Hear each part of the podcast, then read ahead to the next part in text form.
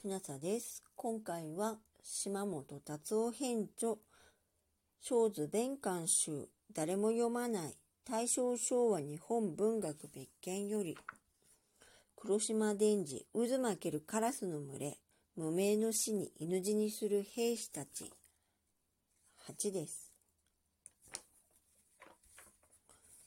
一体の兵士が雪の中を黙々として歩いていった。疲れて元気がなかった。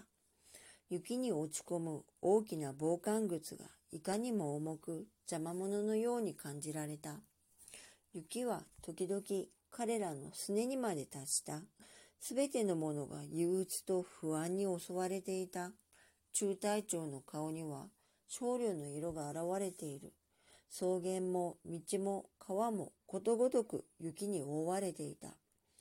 枝に雪をいただいて、それがちょうど枝に雪がなっているように見える枯れ木が5、6本ずつところどころに散見するほか、あたりには何者も見えなかった。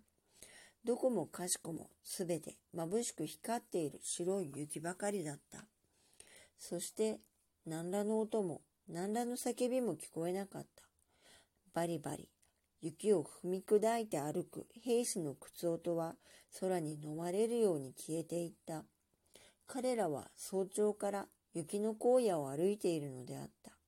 彼らは昼にパンと乾麺包をかじり、雪を食って喉を示した。どちらへ行けばいいしに達しられるか。右手向こうの小高い丘の上から銃を片手に下げ、片手に剣士を握って石膏がはせ降りてきた。彼は銃が重くって手が伸びているようだった。そして雪の上にそれを引きずりながら馳せていた。松木だった。駐屯地からいい市に至る鉄道は破壊されていたようだ。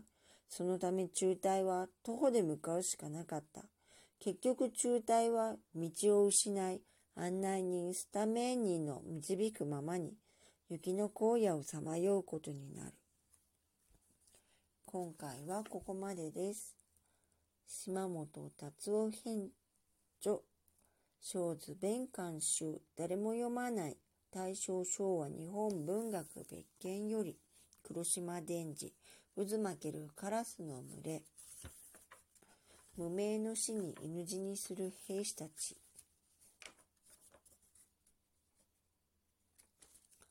8でした。もしあなたが聞いていらっしゃるのが夜でしたら、よく眠れますようにおやすみなさい。